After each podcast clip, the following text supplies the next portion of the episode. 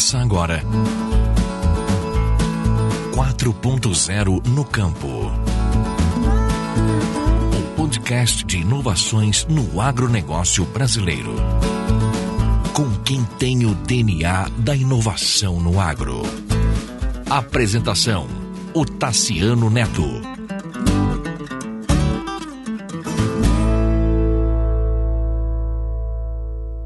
Tudo bem? Este é o episódio número 69 do podcast 4.0 no campo, sempre tratando de inovações no agronegócio brasileiro. Eu sou o Tassiano Neto, Indus Partner da Elo Group, uma consultoria especializada em gestão, tecnologia e analytics, e também atuei como secretário de Agricultura do Espírito Santo. Eu vou soltar agora a entrevista que eu fiz com Vitoriano Dornas. O Vitoriano é diretor de agronegócio do grupo ARG, um importante grupo mineiro, um importante grupo empresarial brasileiro, e eles fizeram um projeto extraordinário que é, carrega consigo o conceito Farm to Table, ou seja, a produção, né? Desde a fazenda, o controle desde o material genético, passando pela produção dos animais, dos bezerros, tem ovinos também, tem peixe, é, e o beneficiamento desse produto em indústria própria até a comercialização ao consumidor final, ou seja, da fazenda, da genética até a mesa do consumidor final, tudo controlado de forma verticalizada por apenas é, uma empresa. E a marca mais visível do grupo ARG é a marca Cara Preta, que já nasceu com várias inovações, como o selo é, e a certificação da Associação Brasileira dos Criadores de Angus, mais um selo de sustentabilidade que eles fizeram lá na Associação Brasileira. Super legal, vale muito a pena ouvir e é uma, um case nacional, sabe? Vale, é, faz muita diferença e com certeza vai nos iluminar aí. E tem o lance de marca também, né? Trabalhando o desenvolvimento de marca, é uma coisa que eu sempre procuro trazer aqui no podcast. Um abraço, viu? Tudo de bom. Um abraço e vou soltar agora.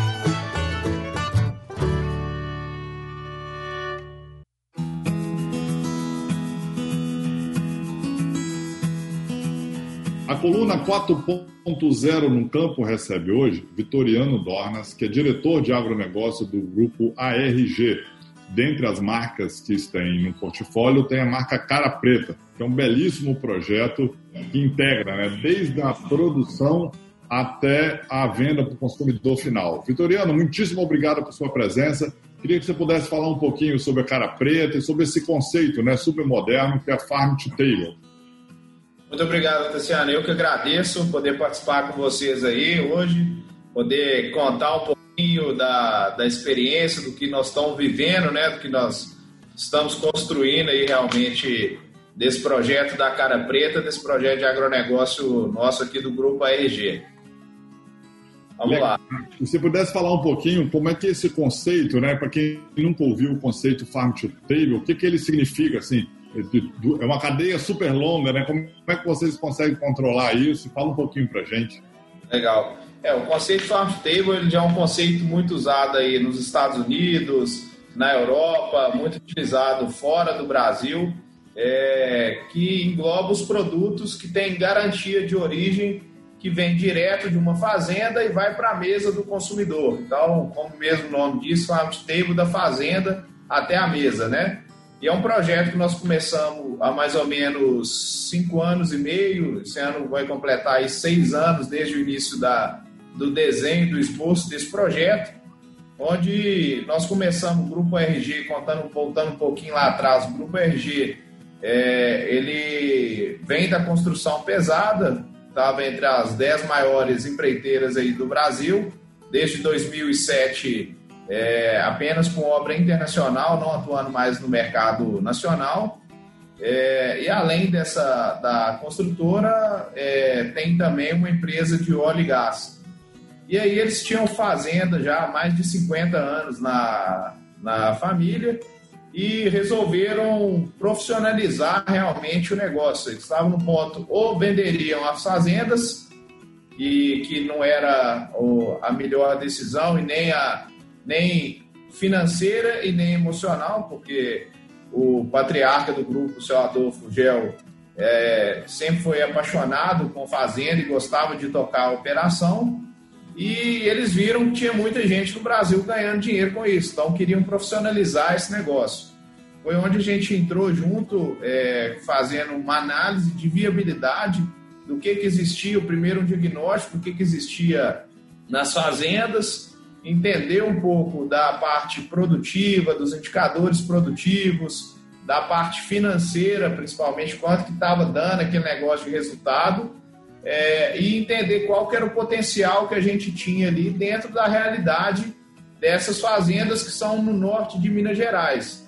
É uma região aí, para quem não conhece, uma região extremamente seca, semiárido, né? A gente não é nem parte do cerrado, é um semiárido realmente, com, vamos falar, média histórica lá das fazendas de 900 milímetros de chuva, porém, nos últimos cinco anos, o que a gente tinha deparado era com chuvas de 400 milímetros, 600 milímetros, então um cenário extremamente desafiador. E a gente, olhando aquele cenário, estudando bastante o, o que a gente tinha ali, nós encontramos uma riqueza muito grande com vários estudos que nós fizemos, que era é, a primeira riqueza foi a água do subsolo. Nós estamos em cima de um aquífero que chama Bambuí, que ele tem mais de 181 mil quilômetros de área quadrada de recarga. Ele chega a ser maior do que de área de recarga, chega a ser maior do que o Guarani, que é o maior aquífero brasileiro aí que a gente conhece. É, visto isso aí, a gente fez um plano de investimento forte em irrigação para poder fazer a produção de comida, tudo isso linkado a um sistema de produção que a gente é, fez através de uma análise de mercado, que a gente queria linkar exatamente a agregação de valor. Então a ideia era, eu precisava agregar valor na minha produção. Por quê? A grande indústria, pelo custo de produção que eu teria num projeto desse, não pagaria, não valorizaria é, uma produção dessa que a gente estava fazendo. Então, nós buscamos primeiro entender o que, que era o mercado, qual que era a dor do mercado. Então, nós temos uma pesquisa robusta de mercado, entendendo os canais de varejo, o canal de food service, todos os canais que a gente tem aí hoje. É, e a grande surpresa nossa, é, e que para mim hoje ela é, é, bem óbvia, vendo a cadeia produtiva brasileira, é, todos esses clientes eles eram mal atendidos e reclamavam em relação à qualidade, padronização e regularidade. Então os caras falavam, ó, tem hora que eu tenho proteína de qualidade, tem hora que eu não tenho, tem hora que chega no padrão, tem hora que não chega. É, alguns é, são empresários de outros segmentos, falavam que não entendia como que podia não ter um atendimento bem feito, às vezes com poder de compra alto, igual era no setor de proteínas. E vendo esse mercado, a gente desenhou, sabendo dessa, desse potencial que a gente tinha lá de irrigação, de produção de comida, com um projeto na mão, entendendo o que, que o mercado queria, nós desenhamos um projeto onde a gente queria exatamente captar toda a parte de regularidade, qualidade e padronização. Então, quando a gente desenhou esse projeto, a gente ainda não tinha indústria, a gente era somente realmente fazendeiros, estávamos atrás de, de uma parceria para entender melhor o negócio, a gente já tinha feito toda a análise de viabilidade, todos os dobramentos de meta e precisava saber se a planilha sairia do papel. Então, a gente resolveu entender um pouco e ir atrás de algumas indústrias. E aí a gente fez uma primeira parceria em prestação de serviço com uma indústria em Belo Horizonte, que hoje nós somos donos de 50% dela, a gente veio a comprar depois de um tempo.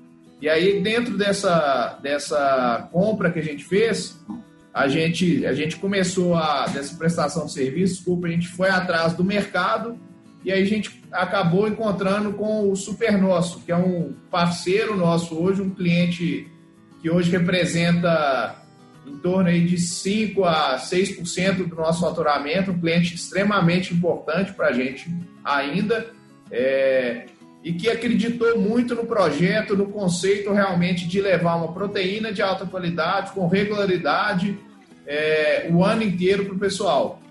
Então, nós juntamos essas pontas, conseguimos o frigorífico para fazer uma prestação de serviço, é, conseguimos essa rede de varejo, que é o Super Nosso aqui em Belo Horizonte, para poder acreditar e fazer o um projeto a quatro mãos conosco. É, e aí foi uma surpresa muito interessante, muito grata em relação a resultado. É, o Super Nosso vendia no ano inteiro um milhão de reais de carne Angus. E quando a gente começou com o projeto, a gente começou batendo 54 animais por mês. É, rapidamente, em 12 meses, a gente conseguiu um resultado que ele saiu de 1 milhão para 24 milhões em venda. Então, ele cresceu 24 vezes a, a receita dele. Ficou encantado com o projeto, realmente.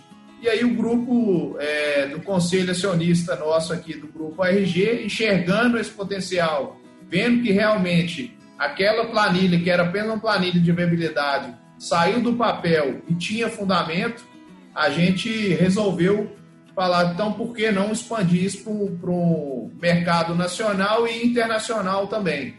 Então, redesenhamos o projeto, a ampliação do projeto, é, e no ano passado, em maio do ano passado, a gente acabou adquirindo a indústria, fizemos a construção de uma desossa super moderna e nova, fizemos a construção de uma área de industrialização para poder produzir linguiça e hambúrguer, com, principalmente com retalhos e cortes nesse animal. É, e realmente criamos a marca e fizemos o lançamento da marca Cara Preta que veio para o mercado. Então, começamos em maio do ano passado, é, fomos, é, fizemos uma estratégia comercial com foco de atender o canal do food service, que é onde a gente entende que cabe muito bem esse produto, onde a gente consegue ser tailor-made realmente para esse, esses caras do food service. E aí começamos a realmente trabalhar ao longo do Brasil. Hoje nós estamos em mais de 15 estados é, no Brasil e com mais de 7 mil pontos de venda ativo aí pelo Brasil. E isso foi o estudo aí dentro de um ano e três meses que tem a marca Cara Preta aí que nós estamos trabalhando, cara. Impressionante, assim. E, e, dentro das marcas, eu vi que vocês foram pioneiros no lançamento da carne Angus com, com características, com características sustentáveis, né? Foi o primeiro é, no Brasil.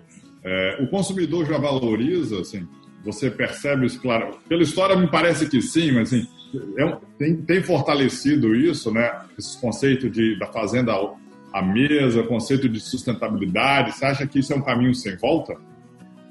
Para mim, sem dúvida, é um caminho sem volta. Eu acho que eu tive uma reunião semana passada, é, na sexta-feira, com o, o Abud, que foi vice-presidente nacional aqui da Ambev, e foi presidente da Ambev lá no Canadá e, e VP da Ambev nos Estados Unidos. E ele tocou por muito tempo os projetos de qualidade, cervejas de alta qualidade lá da Ambev. E ele me falou um negócio muito interessante. Ele falou assim, Vitoriano, acho que vocês estão realmente no caminho muito certo em relação à qualidade, à sustentabilidade, a diferenciais que vocês estão criando, porque tudo isso eu vi lá atrás crescer nos Estados Unidos, no Canadá, e agora eu vejo crescendo fortemente no Brasil já há alguns anos, e sem dúvida nenhuma é um caminho sem volta, né? E sem dúvida, para esse tipo de produto, principalmente, Tassiano, o que, que, eu, que eu vejo assim? É, é um produto que tem um alto valor agregado, e com, quanto maior o seu valor agregado, maior é a exigência em relação aos atributos daquele produto. Então não adianta só ser bom se eu vou lá e desmato a Amazônia, não adianta ser bom se eu tenho trabalho escravo, não adianta ser bom se eu maltrato o animal. Então, quanto mais é, exigente é o público que você atende, mais atributos ele quer enxergar. E cada vez mais a pessoa quer saber assim, qual que é a história que está por trás da minha comida. Então, o cara quer entender realmente o que, que é essa garantia de origem, entender o que está por trás daquele bife que ele vai levar. Então, a gente tem até uma fala do, do Barcelos aí, que eu gosto bastante. Uma vez a gente estava conversando, ele, ele falou: se você pegar um caminhão de picanha e escrever é, desmatei a Amazônia, tenho é, trabalho escravo, picanha a 1,99, não sobra nada. E a primeira necessidade do cara é comer. Então, realmente, para esse nível de produto que nós estamos caminhando e cada vez mais, eu acho que o Brasil caminha, é fundamental trazer esses atributos e realmente mostrar é, que é possível trabalhar com produtividade, qualidade e sustentabilidade realmente, não só na palavra, mas realmente realizando isso no campo. Legal, Vitoriano, parabéns, parabéns por, por, tão, tão pouco tempo vocês de mercado, né, vocês conseguirem ser um exemplo para o Brasil. E vida longa aí, a cara preta. Tudo de bom e obrigado mais uma vez. Show de bola, eu que agradeço, Luciano. Grande abraço. Um abraço.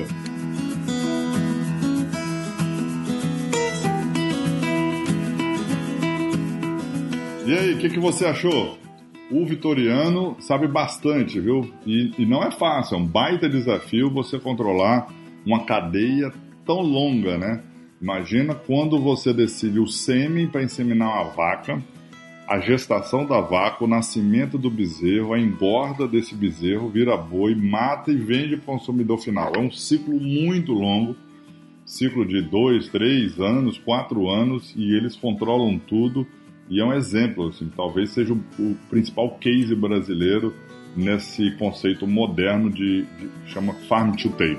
Um abraço, tudo de bom, muito obrigado por sua companhia e fique com Deus.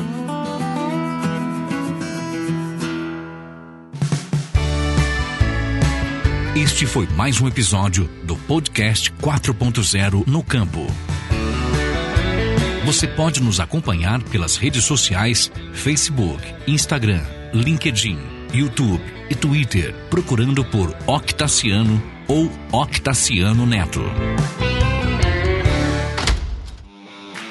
Esse programa foi produzido e editado por Na Trilha, podcast Transmídia.